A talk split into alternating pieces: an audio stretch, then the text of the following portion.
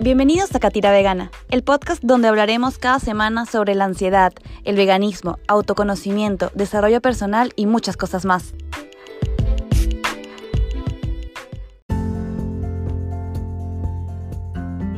Hola, hola, por aquí estamos de nuevo. Mi nombre es Maciel Escobar y soy una multiapasionada que quiere compartir sus pasiones con ustedes y dar su granita de arena en este mundo. El tema de hoy es un tema que estoy súper, súper fascinada. Me he dado cuenta que últimamente es que siento muchísimas pasiones por muchas cosas. Y siento que no se me va a alcanzar el tiempo para aprender todo lo que quiero saber. Por ello, antes de comenzar, quiero recordarles que no soy ninguna experta, que aquí solamente es una ventana que yo he creado para transmitir a ustedes mis propias experiencias y porque compartiendo sobre estos temas siento que aprendo demasiado, bueno, aprendo demasiado de ellas y encuentro tips y pasos que quiero también agregar a mi vida. Y es por eso que siempre recomendaré en estos temas que por favor vayan con un experto en el tema, con un profesional, si necesitan ir a un psicólogo, un terapeuta, médico, nutricionista o lo que sea. Así que una vez aclarado este tema, comencemos. El tema de hoy, como lo leyeron en el título del podcast, habla sobre la relación entre la comida y lo espiritual, basado obviamente en mi propia experiencia y por lo que he estado averiguando por mi cuenta. Hoy quiero comentar y compartir mi experiencia sobre cómo tener una alimentación mucho más consciente me ha ayudado a mí a mejorar mis niveles de ansiedad y a sentirme muchísimo mejor conmigo misma, con mi cuerpo en el día al día.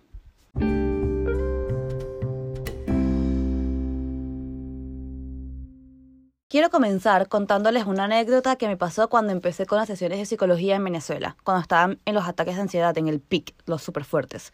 En una sesión, la psicóloga me recomendó tener siempre un bol en el bolso un sándwich, un sándwich de jamón y queso. Obviamente en ese momento no era vegana.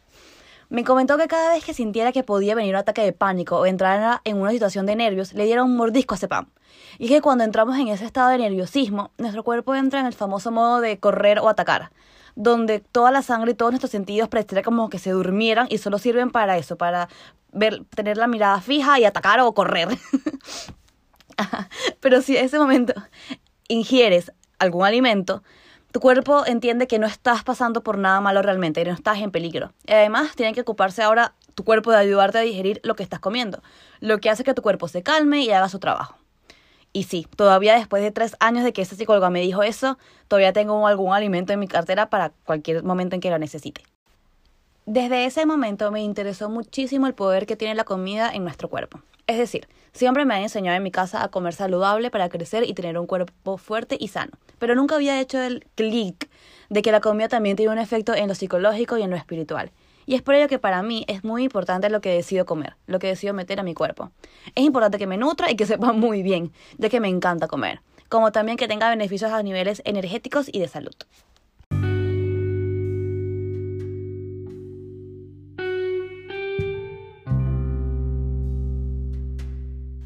La mente, el cuerpo y el espíritu están íntimamente conectados y un individuo debe proporcionar alimento a todos los aspectos del ser para alcanzar sentimientos de estar vivo y de sentirse pleno. ¿Alguna vez han comido como para llenar un vacío existencial que por más que comas no se llena? Pues yo sí. Y es que aunque intento tener una vida espiritual y que mi comida sea lo más balanceada posible, esto nos pasa a todas. Hay días que nos comemos nuestras penas o comemos por emoción y el cuerpo siempre está cambiando y nos pide diferentes cosas. Es por ello que cuando comemos no solo estamos haciendo algo que debemos hacer. Cuando comemos estamos nutriéndonos física, mental y espiritualmente. Es por ello que es importante mantener una práctica de conexión con nosotros mismos que sea constante y, así empezar a entendernos.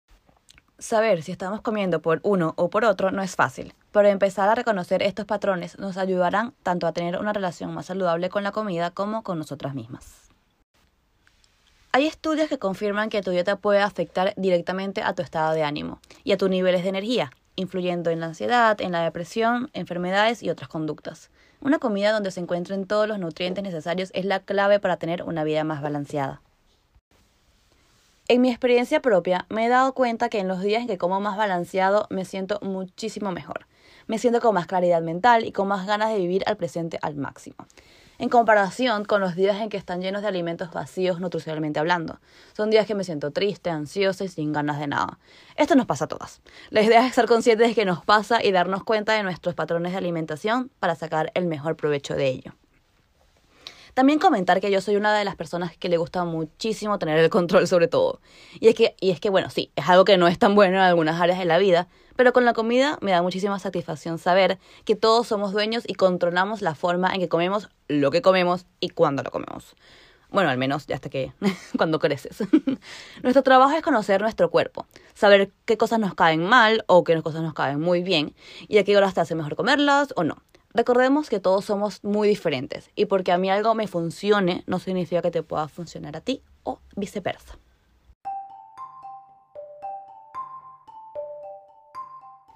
Hago una pausa hoy porque quiero, quiero recordarles que vayan a mi blog www.catiradegana.com.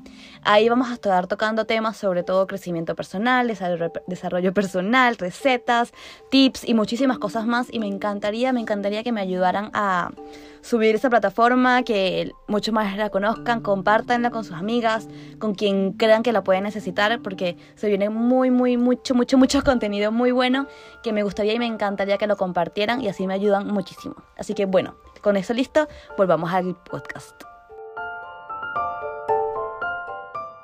Para mí hacerme vegana fue una de las cosas que a mí más me ha traído paz en la vida.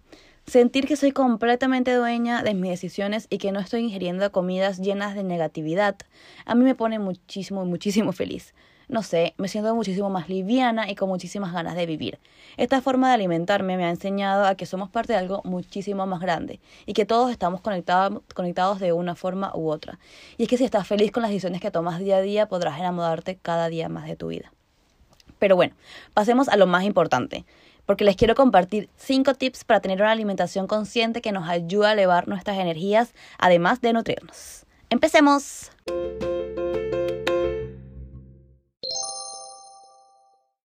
Número 1. Identifica tus sentimientos.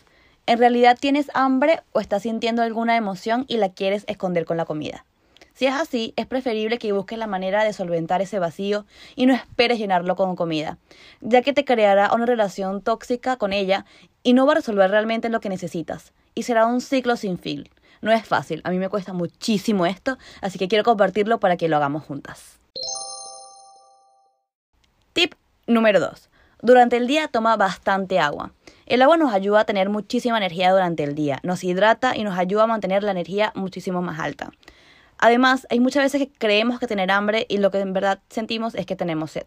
Es por eso que te recomiendo tener contigo siempre una botella de agua que sea de un litro, un litro y medio, que puedas estar con ella todo el día. Y así nunca, nunca te va a faltar agua, que es súper importante. Tip número 3. De ser posible, cuando estés comiendo, deja las distracciones. Pon música suave y concéntrate en tu comida, en masticar bien y saborear cada bocado. Esto te ayudará a crear una conexión con la comida más allá de solo comer por salir del paso porque lo tienes que hacer. Tip número 4. Aprende a escuchar tu cuerpo.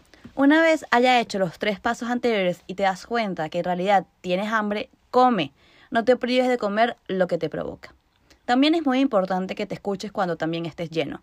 Dicen que lo mejor es comer hasta que estés al 80% de tu capacidad. Así el cuerpo va a digerir mejor los alimentos y la comida va a cumplir su verdadero propósito que es nutrirnos y darnos energía, en vez de estar peleando con el cuerpo para poder digerirla correctamente. Tip número 5. No te obsesiones. La comida es algo que debe ser un placer y también un deber. Alimentarnos adecuadamente tiene increíbles beneficios para nuestra salud, pero de vez en cuando comer algo que sea nulo nutricionalmente no está mal.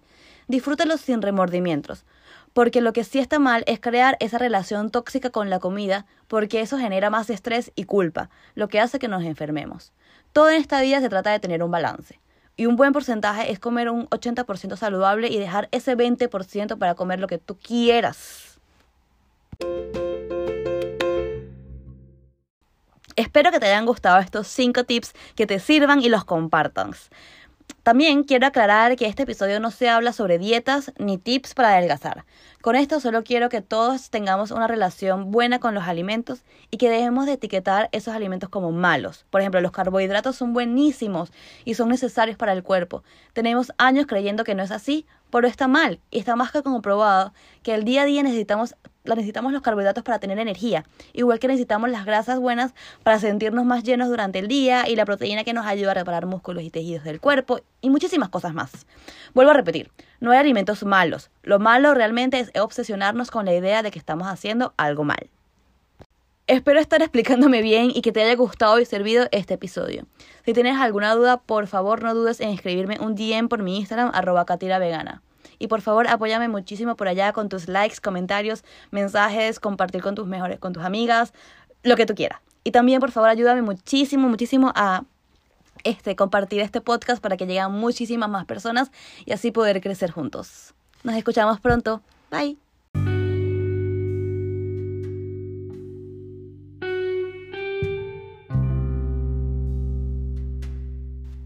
Que la comida sea tu alimento y el alimento tu medicina. Hipócrates.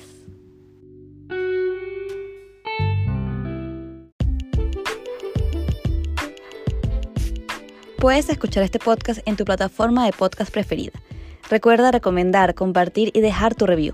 Eso me ayudará a que este podcast llegue a muchas más personas.